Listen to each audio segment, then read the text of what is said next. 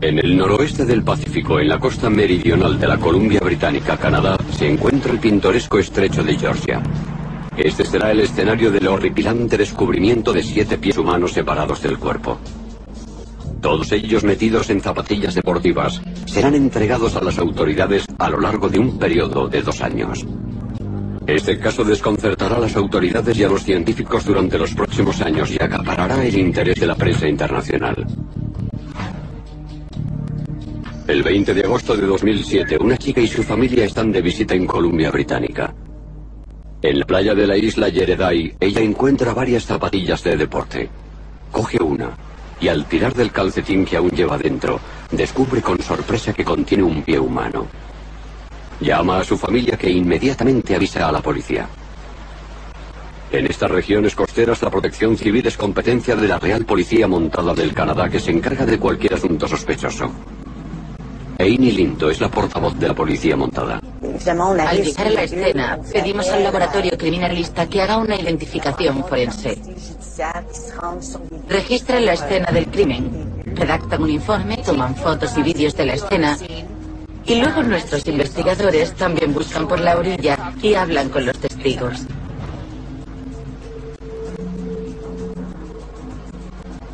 Pero la policía no encuentra el otro pie ni el cadáver de una víctima que les ayude a comprender cómo ha llegado ese hasta allí.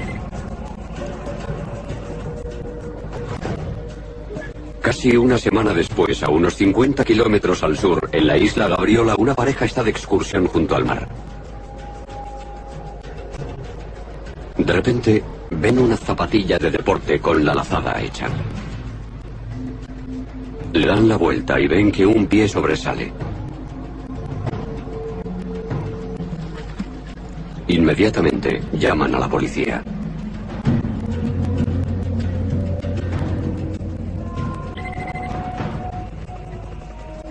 En la rueda de prensa, la Real Policía Montada informa de lo poco que se sabe en ese momento. Se han encontrado dos pies derechos metidos en zapatillas de deporte de hombre del número 46. Según los investigadores, hay muy pocas probabilidades de encontrar dos pies de la misma talla. La policía anima a la población a contactar con ella si tienen información sobre el caso. La historia se divulga rápidamente por los medios de comunicación y la imaginación del público estalla.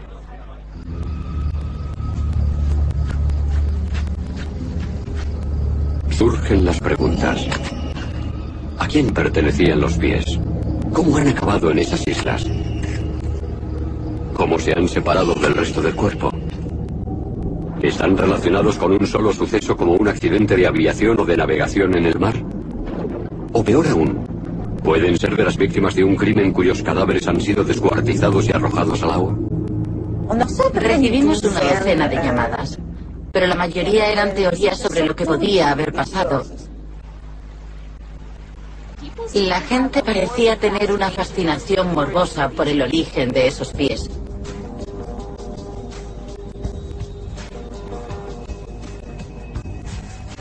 Lo primero que hay que hacer es identificar a la víctima. Es el primer paso. Posteriormente, la identificación nos aclarará un poco más si tenemos que abrir una investigación criminal o no.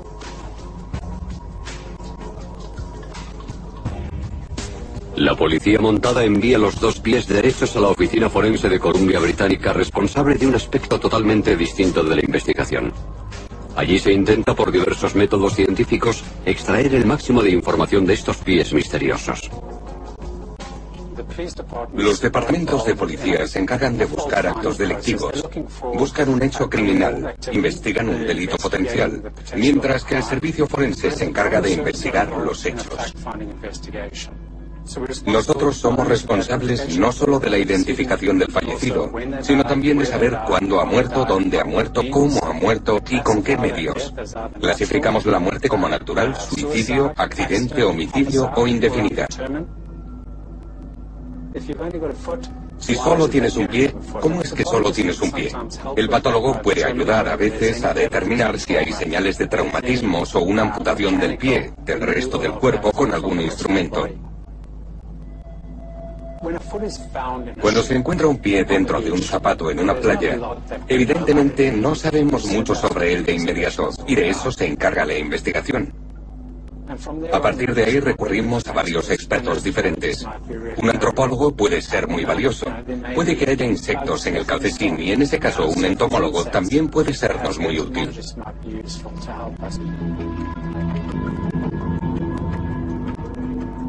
La rapidez con que se descompone un cuerpo depende de dónde se encuentre y de qué organismos le ataquen. El forense recurre a los servicios de la doctora Gail Anderson que investiga sobre la descomposición humana. Llevo más de 20 años trabajando como entomóloga forense. Siempre que hablo con la policía puedo mostrar qué tipo de investigación realizo y cómo se aplica en la investigación real de un homicidio. Lo que siempre me preguntan es lo que pasa cuando un cadáver está en el agua. Es muy frustrante no poder responder a esa pregunta. Al principio estudiábamos cadáveres de animales, primero en agua dulce y más recientemente en un entorno marino. En entomología forense siempre hemos usado cadáveres de cerdo, cuya descomposición se considera muy similar a la humana. Obviamente es mucho más complicado utilizar cadáveres humanos y los de cerdo son un buen sustituto. Tienen más o menos el mismo tamaño que un torso humano adulto, que es donde se produce el mayor grado de descomposición en los humanos, además de la cara, la cabeza y el vientre. Un cerdo, si es del tamaño adecuado, reproduce eso mismo a grosso modo. Lo que más me interesa al examinar cadáveres en el agua es analizar los animales carroñeros que se alimentan de ellos. Como entomóloga forense, en tierra estudio los insectos que colonizan un cuerpo a lo largo del tiempo empleo esa información para determinar cuánto tiempo lleva muerta esa persona. En el agua trato de hacer lo mismo, solo que en realidad no estudio los insectos, sino otros animales de la misma familia, del mismo grupo, antrópodos como los cangrejos, las gambas y cosas así. En experimentos en aguas poco profundas he encontrado cadáveres descompuestos sobre una roca muy distintos de los que se descomponen en la arena, aunque solo los separen unos metros. La oficina forense también recurre a los servicios de un experto en ADN para hacerse una imagen mejor de este extraño caso. Cuando se complica la autopsia es cuando extraemos una muestra de ADN que se envía a un laboratorio Puede que tenga que hacer varias pruebas hasta generar un perfil. Que extraigamos una muestra no quiere decir que vayamos a obtener ADN. Es muy complicado generar perfiles a partir de restos descompuestos. Los investigadores piden ayuda al Departamento de Ciencias Forenses del Instituto Tecnológico de Columbia Británica. La humedad puede dañar el ADN porque facilita el crecimiento de microbios, bacterias y hongos, permitiendo que penetren en la muestra y segreguen unas enzimas llamadas nucleasas, que son las que lo estropean y lo hacen inutilizable. Al descomponerse, los tejidos blandos se deshacen y junto con ellos se deshace también el ADN. Entonces, en los casos difíciles, hay que recurrir a los tejidos duros que duran más y, por tanto, protegen mejor el ADN que contienen. Hay que repetir las pruebas si no tenemos éxito la primera vez. A veces tenemos que volver a empezar y tomar una muestra mayor del hueso. Como el ADN no se degrada al mismo ritmo en todo el cuerpo, algunos huesos pueden no tener nada y en otros puede haber restos. Mientras los especialistas analizan los pies en busca de pistas sobre su procedencia, la Real Policía Montada investiga los acontecimientos que podrían haber provocado la muerte de las víctimas. Empiezan con todos los accidentes ocurridos en los años anteriores en las aguas de la costa sur de la Columbia Británica. También investigamos todos los accidentes, como barcos que se hubieran hundido o aviones que se hubieran estrellado. En concreto, hubo un accidente de aviación en 2005 en la isla Cuadra y algunos de los pasajeros muertos nunca se encontraron.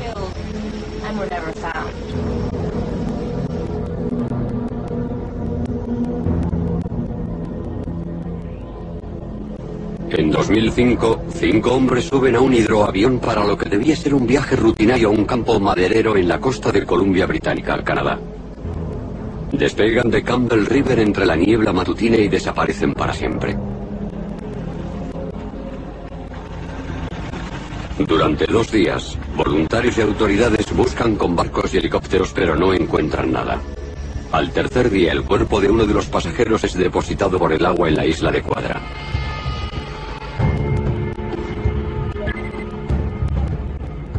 Cinco meses después, se recupera el avión a 240 metros de profundidad. Desgraciadamente, el piloto y los otros tres pasajeros no están a bordo. Dos años después del accidente, las familias de los desaparecidos oyen la noticia de que el agua ha dejado dos pies en la orilla a solo 100 kilómetros de distancia.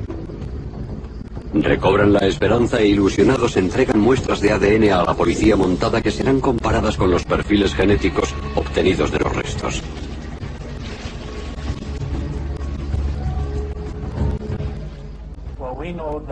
Sabemos que en un perfil genético podemos ver una coincidencia con los padres. Si empleamos el perfil de un hermano, estadísticamente es muy probable que se compartan algunos elementos, pero no necesariamente. Así que servirse de los hermanos complica mucho las cosas, sobre todo si solo se tiene un hermano. Es un poco mejor si hay varios, porque se puede sumar toda la información. ¿Demostrarán las pruebas alguna relación entre los pies encontrados en las islas de Yereday y Gabriola y las víctimas del accidente? En agosto de 2007, en el estrecho de Georgia, en la Columbia Británica, Canadá, dos grupos de turistas encuentran por separado unos zapatos que contienen pies derechos humanos. Solo 50 kilómetros separan las dos islas donde se han hecho estos horripilantes descubrimientos. La Real Policía Montada de Canadá colabora con la oficina forense. Se ayudan de diversos expertos para explicar los hallazgos.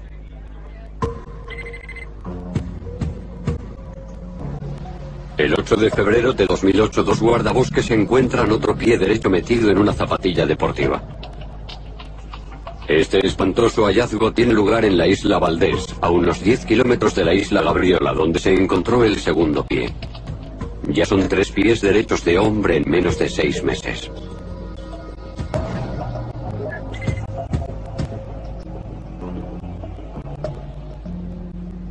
Después de encontrar el segundo pie, nos entró la curiosidad.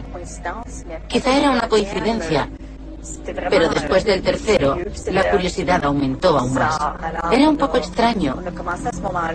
La policía abrió una investigación un poco más coordinada.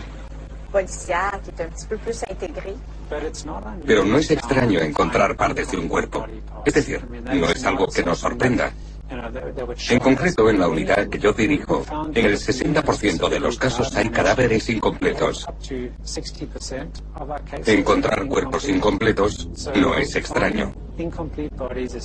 Pero los pies y los zapatos fueron hallados en un corto lapso de tiempo.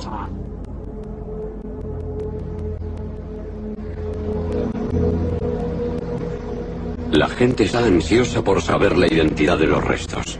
Las especulaciones aumentan. ¿Pertenecen los pies a las víctimas del accidente de avión de la isla de Cuadra? ¿O son de las víctimas de otro accidente totalmente distinto? El forense ha determinado que no hay señales de traumatismos ni de amputación de los pies. Entonces, ¿cómo se han separado del cuerpo?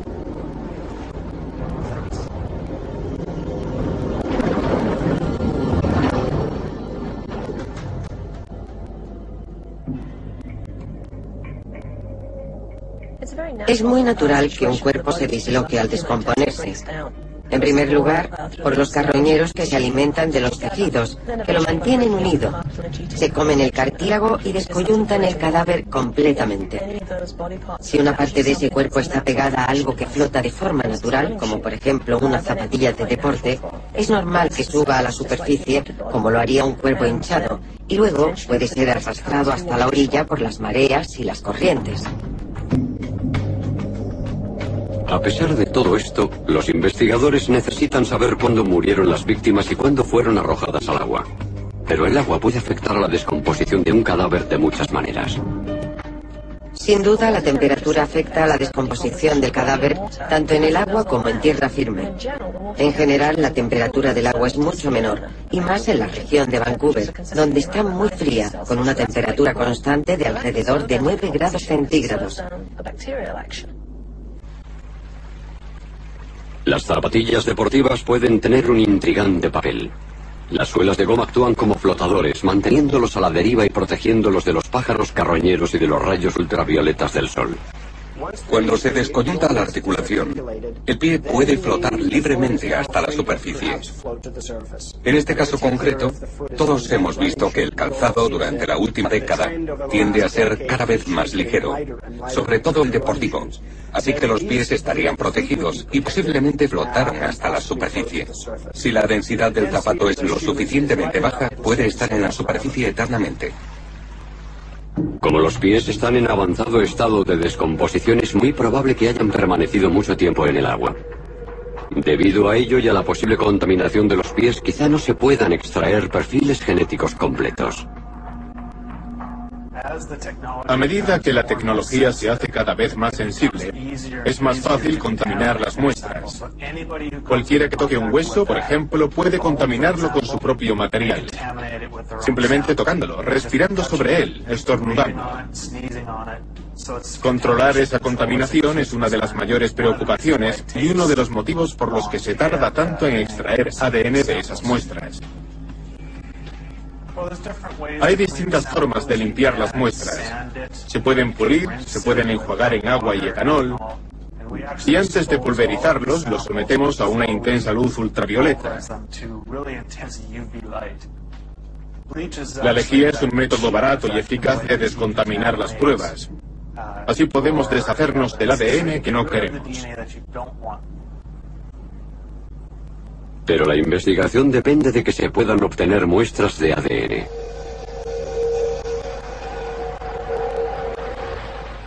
Una vez identificada la víctima, podemos ver su historia. Es decir, si había salido a pescar, si iba en barco, si se ha caído al agua o si estaba implicada en el crimen organizado, una banda, etc.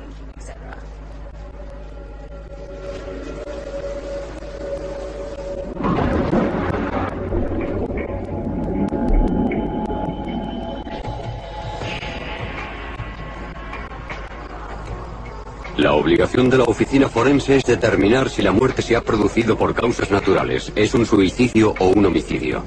En casos como el de los misteriosos pies, eso presenta una gran dificultad. No solo hay que basarse en lo que pueda aconsejar el patólogo, también en lo que te dice la escena del crimen y en lo que sugiere la historia. Muchos accidentes, aviones que se estrellan y accidentes de barco, dejan personas desaparecidas. Y tenemos que establecer prioridades. Siempre existe la posibilidad de que haya sido arrastrada por las corrientes hasta el punto en el que se encontraron.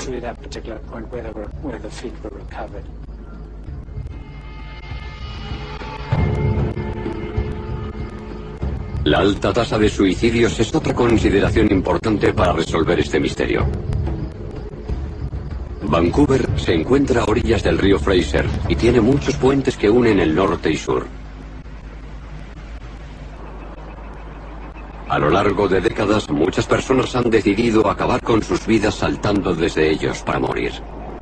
Otra cuestión es si los pies pueden relacionarse con los de hombres desaparecidos en la zona metropolitana de Vancouver.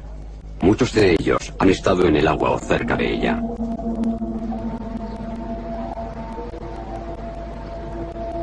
Uno es John Kayler. Su furgoneta fue hallada cerca del lago Steve, que desagua en el río Fraser. Estaba en marcha, con la puerta abierta, la radio encendida, el limpiaparabrisas en marcha y su teléfono móvil sobre el asiento.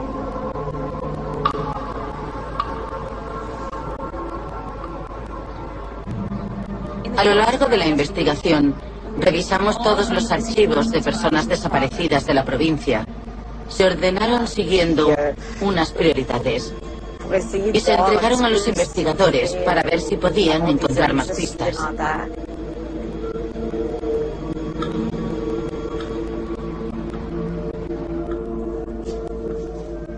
Pero el misterio de los pies separados del cuerpo sigue sin resolverse. Los investigadores comparan las pruebas que han reunido con la base de datos de personas desaparecidas en busca de pistas. Pero eso no es tan fácil como suena. Te puedes hacer una idea de lo difícil que es este problema. Cuando aparece un pie en la orilla, hay que entender que hay unos 200 restos sin identificar en el Servicio Forense de Columbia Británica. No sabemos de quiénes son, y hay unas 2.000 denuncias de desapariciones solo en la provincia de Columbia Británica. Hay que comparar esos 200 restos sin identificar con las 2.000 personas desaparecidas. Todavía no se ha extraído el ADN de todas esas muestras, así que cuando se añade a esta combinación un solo hueso o un solo pie, el problema a resolver es enorme. Solo las comparaciones de ADN pueden retrasar meses e incluso años la investigación de los hechos. Pero ¿se verán recompensados sus esfuerzos por una coincidencia?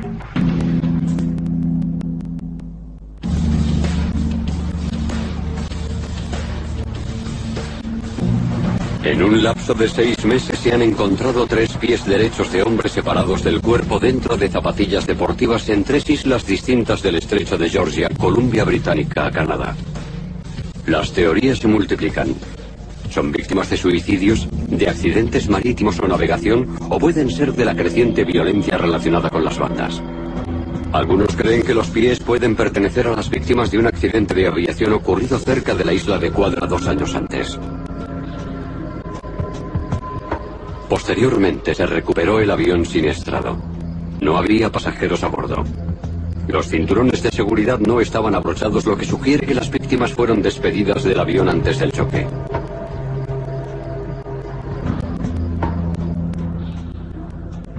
Las únicas esperanzas de las familias residen en las comparaciones de sus ADNs. Una vez limpiados los huesos de los pies, pueden empezar la extracción de muestras para generar perfiles genéticos. La calidad del proceso de obtención de ADN depende de la tecnología. Sigue siendo un proceso muy laborioso obtener ADN de una muestra ósea. Hay que pulverizarla con mucho cuidado hasta que tenga la consistencia de la harina para facilitar al máximo el acceso al ADN que contenga. Lo hacemos utilizando un molino criogénico. Lo introducimos en una cámara hermética y esterilizada con un martillo metálico que va dentro de un instrumento especial. Se sumerge en nitrógeno líquido y luego el martillo de acero golpea la muestra hasta pulverizarla a una temperatura muy baja. La tomamos y hacemos un análisis cuantitativo para ver si contiene ADN humano. Si lo hay, pasamos al tercer paso, la amplificación. Usando la técnica de reacción en cadena de las polimerasas, podemos amplificar las regiones que nos interesan para la identificación. Lo llamamos electroferograma. Pero es más sencillo decir perfil genético. Es como una serie de picos de colores en un trozo de papel. Esos picos que acabo de mencionar se traducen en números. Aparte de los restos humanos, las únicas pruebas son las zapatillas. ¿Qué pueden averiguar de ellas los investigadores? Preguntamos a los fabricantes de los zapatos para averiguar de dónde procedían y dónde y cuándo se habían distribuido, para establecer el lapso temporal en el que podrían haber desaparecido las víctimas.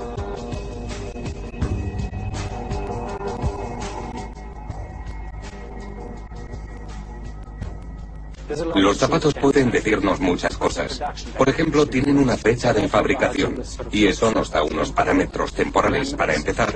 Se puede comenzar a buscar personas desaparecidas en un periodo de tiempo determinado. Los zapatos pueden aportar muchas cosas. La talla y si eran de hombre o de mujer, aunque no se pueda descartar el sexo. Pero nos aporta información y puede ayudarnos a completar el perfil de la persona que creemos que ha desaparecido.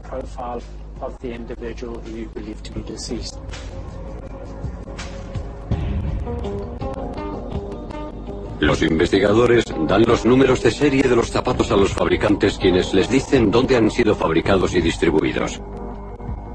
Dos de las zapatillas se vendieron en Norteamérica mientras que la tercera se vendió en India. Esta información permite a los investigadores delimitar la búsqueda.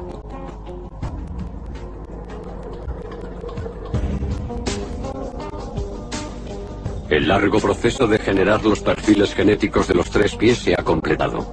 Pero ese es solo el primer paso de la identificación.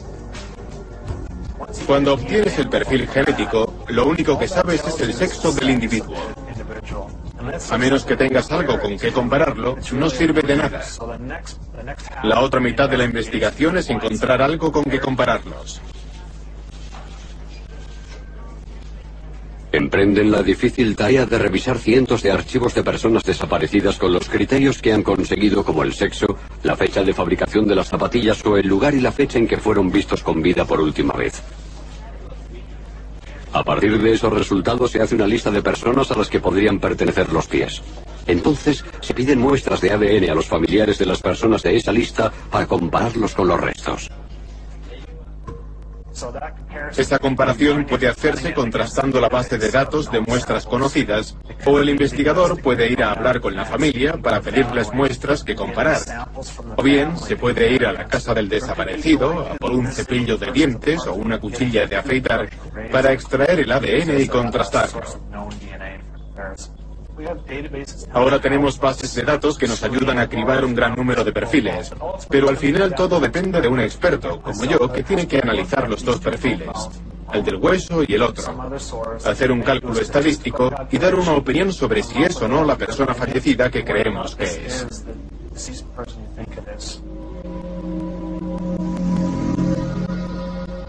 Mientras Jim Hildebrand compara los resultados con la base de datos de ADN, se amplía el caso de los pies desconocidos. 22 de mayo de 2008. Un hombre pasea a su perro en la isla de Kirkland, cerca del aeropuerto de Vancouver.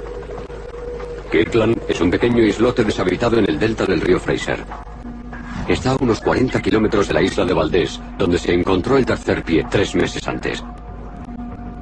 Una zapatilla de deporte con un calcetín dentro llama la atención del perro. El hombre mira dentro del calcetín y descubre un pie humano. Este es el cuarto pie derecho en nueve meses. Sin embargo, es el primero de una mujer. El hecho de que sean todos pies derechos, ¿es una coincidencia? Las especulaciones aumentan.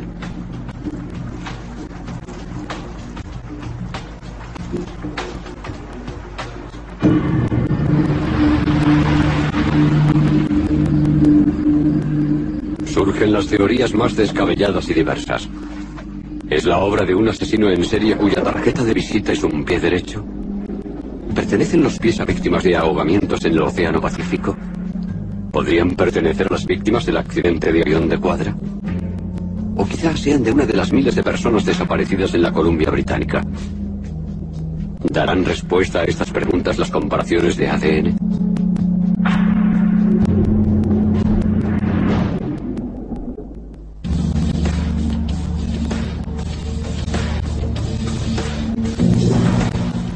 En el estrecho de Georgia, en Columbia Británica, Canadá, se encuentran cada vez más pies separados del cuerpo.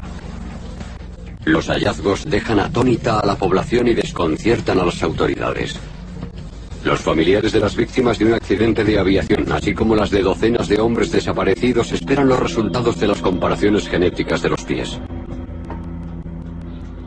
Si la mujer muerta ha vivido una temporada en Columbia Británica, hay más posibilidades de identificarla que a los varones gracias al trabajo realizado por la Agencia de Oncología de la provincia. Lo más parecido a un depósito de muestras conocidas de ADN que tenemos es la Agencia de Oncología de la Columbia Británica. Tiene un registro de citologías vaginales de la mitad de la población. Hemos usado antes estas citologías para identificar restos óseos. Y muchos investigadores, bueno, ahora está mejorando, pero ellos saben que esas muestras se pueden conservar durante años. Y no tienen un origen conocido. Son muestras médicas de la mitad de la población. Pero ninguna citología del archivo sirve para identificar el pie de mujer. 16 de junio de 2008. Una pareja ha salido a dar un paseo por delta en la isla de West Ham, Columbia Británica, Canadá. Flotando en el agua junto a la orilla descubren el quinto pie en menos de un año. Esta isla se encuentra a menos de un kilómetro de Kirkland donde se descubrió el cuarto pie. No sería extraño que ambos coincidieran. Este pertenece a un hombre como los otros tres, pero es el primer pie izquierdo. Era muy extraño lo de los pies derechos y su procedencia. Y en cierto modo, fue un pequeño alivio que apareciera también un pie izquierdo. Desde un punto de vista científico, no creo que podamos decir que el pie derecho tenga ninguna característica especial que lo distinga del izquierdo. Simplemente eso era lo que había. La investigación desvela que uno de los zapatos se ha vendido en la India. Esto plantea dos preguntas. ¿De dónde proceden esos pies? ¿Y cómo llegaron al estrecho de Georgia? Los investigadores recurren a oceanógrafos para ayudarles a resolver el misterio. El doctor Richard Dewey tiene su propia teoría. No creemos que vengan de mar abierto y hayan acabado en nuestras orillas. La dinámica del océano no confirma esa hipótesis. En este sentido, podemos delimitar la investigación a un marco local. El estrecho de Georgia está bastante lejos, y la corriente superficial, donde los pies habrían hecho la mayor parte de su viaje, va hacia afuera, hacia el Océano Pacífico. Es poco probable que procedieran de un origen remoto. No, eran de la zona. Pero saber que los pies proceden de esta zona no ayuda mucho a la investigación. El río Fraser tiene 1.375 kilómetros de longitud y el estrecho de Georgia es una región de 6.800 kilómetros cuadrados, más de 100 veces la isla de Manhattan. Un área enorme donde investigar. Hay muchas corrientes circulando simultáneamente y el estrecho de Georgia es una cuenca muy grande afectada por las mareas. La cantidad de agua vertida por el río Fraser en el estrecho de Georgia es enorme y tiene un importante efecto en la corriente superficial. Toda esa agua dulce entra en el estrecho de Georgia y afecta a las corrientes. El aporte del río Fraser acentúa las corrientes que rodean la ensenada y hace que las cosas floten durante semanas y meses, dispersándolas.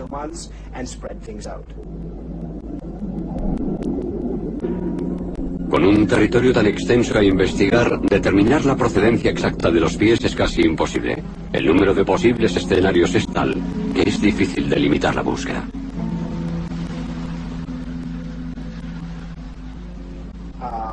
Puede parecer sorprendente que los pies se encontraran en distintas playas, pero en realidad si tiras unas tablas, ocurrirá lo mismo. Acabarán apareciendo en todas las orillas.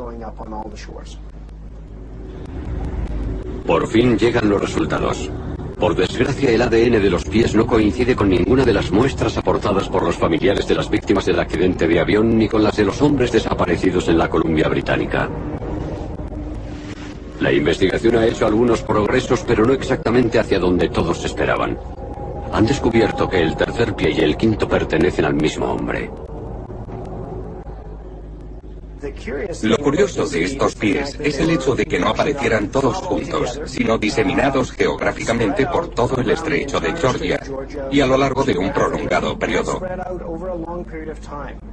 Resultó que los dos pies del mismo cadáver aparecieron en diferentes orillas y separados por meses. Los pies pueden aparecer separados por semanas o por poco tiempo. Si tardan semanas, entran en corrientes distintas, con distintos vientos y en momentos diferentes de la temporada. Pero aunque aparezcan relativamente cerca en el tiempo, las corrientes son muy complejas. Las cosas pueden distanciarse en el tiempo días o semanas.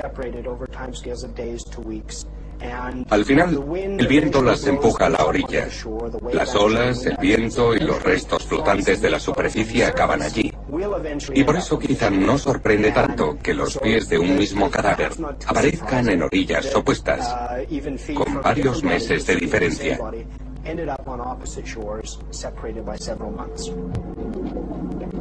Otra cuestión que intriga a los investigadores es qué ha pasado con los cuerpos de las cuatro víctimas. Gail Anderson estudia la descomposición utilizando la tecnología oceanográfica más avanzada, el Observatorio Oceanográfico Venus. Cuando se hace una investigación como la mía en el océano, el mayor problema es la accesibilidad. Obviamente hay que bajar cámaras, hacen falta buceadores, barcos. Esto limita mucho económicamente, pero también en cuanto a la seguridad. No puedo depositar cadáveres de animales a gran profundidad si hay que emplear seres humanos para bajar. Obviamente, las personas tienen un tiempo limitado ahí abajo por las inmersiones. Venus elimina todos esos problemas.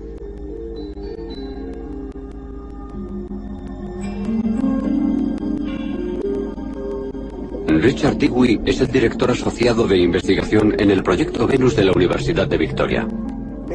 Básicamente la infraestructura con la que cuenta el observatorio es una estación litoral que aporta energía y comunicación con los elementos submarinos. Es lo que llamamos un nodo, un centro de control subacuático. Ahí es donde conectamos los instrumentos de donde sacan la energía y tienen una conexión de red hasta la estación de la orilla. El cable marino y el nodo nos aportan una infraestructura permanente en el fondo. Luego vamos bajando instrumentos y conectándolos al nodo. Lo hacen por medio de Internet, con la universidad donde almacenamos los datos. El equipo principal de investigadores son científicos marinos, oceanógrafos y geólogos marinos. Personas que normalmente se relacionan con la investigación del mar. En cuanto montamos el observatorio y se supo que teníamos esta instalación enviando datos a la red, se pusieron en contacto con nosotros muchos científicos ajenos a las ciencias del mar. Está Gail Anderson, que es forense, y una serie de informáticos e ingenieros muy interesados en sistemas avanzados o en datos complejos.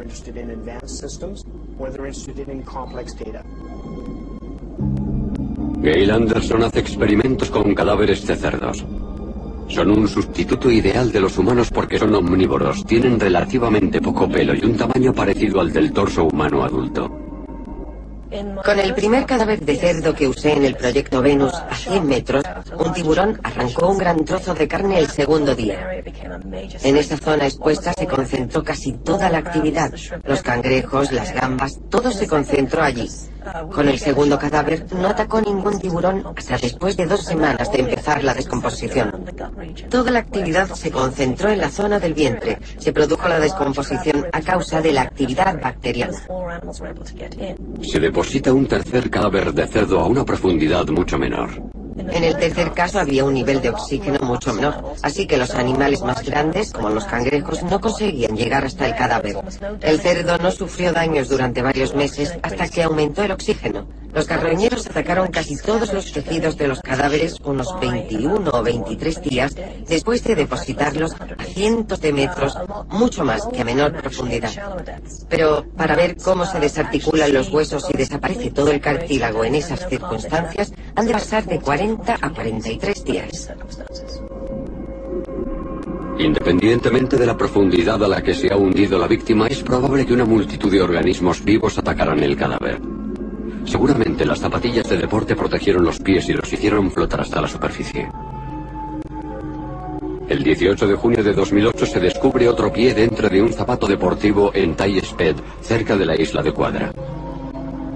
El zapato es entregado a la oficina forense que rápidamente determina que este hallazgo es falso. El examen de un patólogo determina que unos bromistas han metido en el zapato la pata de un animal para desesperación de las familias de las víctimas del accidente de aviación. Ahora el forense tiene cinco pies que pertenecen a cuatro víctimas sin identificar. ¿Tienen estas personas algo en común? ¿Son víctimas de un mismo accidente o la presa de un siniestro asesino?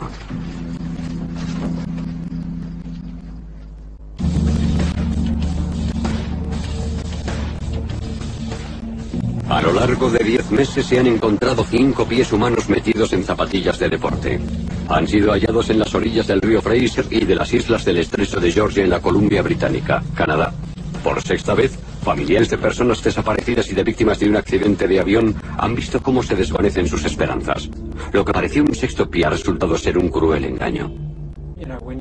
Cuando se monta un engaño así, después de emplear los recursos de la investigación, el tiempo de acudir a la escena de un crimen, de abrir un caso, se podría haber dedicado a hacer una identificación en otro asunto y acabar con el dolor de una familia. Es devastador para todos. Se ponen en alerta en cuanto oyen que se han encontrado más restos humanos. Todos esperan la llamada, esperan lo peor y se provoca una tremenda tensión en las familias. Las autoridades siguen desconcertadas. Los investigadores no han sido capaces de identificar ninguno de los restos y no han encontrado ningún indicio que los relacione con un delito.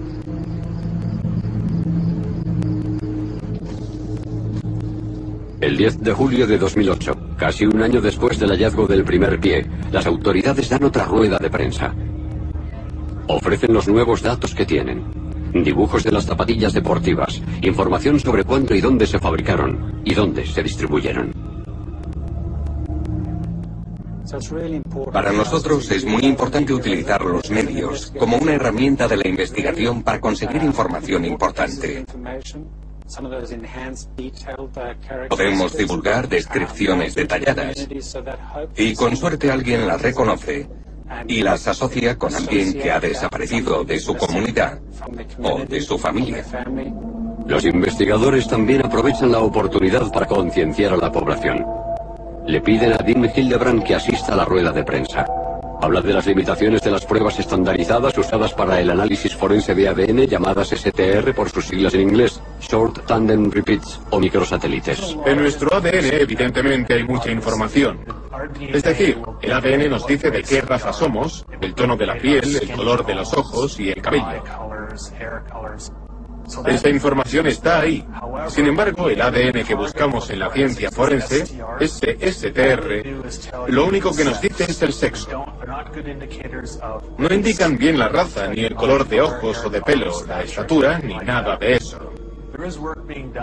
Se está trabajando en este campo para intentar descifrar esta información, por ejemplo, sobre el origen racial de una muestra de ADN o unos restos. También hay preguntas habituales de la policía cuando encuentran una mancha de sangre en la escena de un crimen. ¿Qué nos puede decir del agresor? No sabemos nada de la persona que ha dejado esto. Sí que podemos decirle si es hombre o mujer, pero puede saberse el color de la piel, de los ojos, del pelo. Esta información teóricamente está ahí, pero todavía no se accede a ella de forma rutinaria.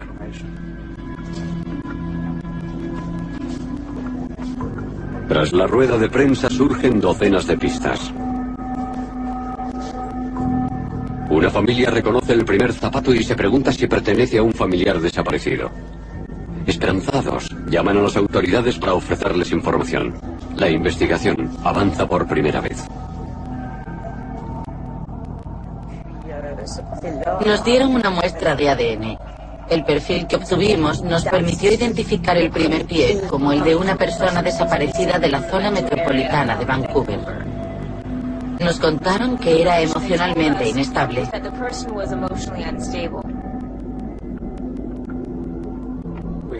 Habíamos logrado una identificación y eso era muy importante para la familia, evidentemente, pero también porque pudimos hacernos una idea de las circunstancias que rodearon esa muerte. El 21 de octubre de 2008, un piragüista realiza otro descubrimiento. Pero esta vez no es un zapato, sino el cuerpo de John Kayler flotando en el lago Steve, casi un año después de su desaparición. Sus pies están intactos. Entonces, el 11 de noviembre de 2008, mientras pasea cerca de Finslow a orillas del río Fraser, una pareja encuentra un zapato deportivo, azul y blanco. Contiene un pie izquierdo del 37 y medio que pertenece a una mujer. La oficina forense relaciona el sexto pie con el cuarto encontrado seis meses antes en la isla de Kirkland, situada justo al otro lado del río Fraser. Con este descubrimiento son seis pies pertenecientes a cuatro personas. Al Instituto Forense llegan entre 7.500 y 7.700 casos cada año. De ellos, al final, nos quedan como mucho entre 5 y 10 que todavía estamos tratando de identificar. Considerando todos los que tenemos y remontándonos hasta los años 60, solo nos quedarían 200 restos humanos sin identificar. Mientras esto sea así, tenemos que seguir investigando. Creo que las familias pueden estar seguras de que hacemos todo lo que podemos, que usamos todas las técnicas, las antiguas y las más modernas, para hacer perfiles mejores. Y con suerte, todos estos esfuerzos se verán recompensados con una identificación. El 27 de octubre de 2009, dos hombres que pasean por la orilla del río Fraser a unos kilómetros corriente arriba de donde se han hecho los tres últimos descubrimientos encuentran el séptimo pie. El agua lo ha arrastrado hasta la orilla de la Columbia Británica en dos años. La investigación de los pies sin cuerpo continúa.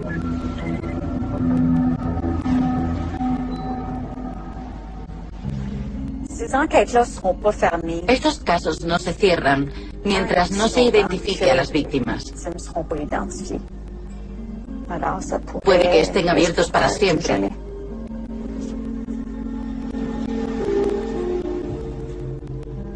Pero una cosa es segura. Antes de estos incidentes, la gente se encontraba zapatos en la playa y la mayoría pasaba de largo. Ahora, y creo que eso me incluye a mí, si paseamos por una playa o por la orilla y vemos un zapato, seguramente nos pararemos y miraremos dentro. Las aguas del río Fraser y del estrecho de Georgia siguen guardando sus secretos. Quizá algún día en la Columbia Británica otra vista aparezca en la orilla y desvele las identidades de los pies sin cuerpo.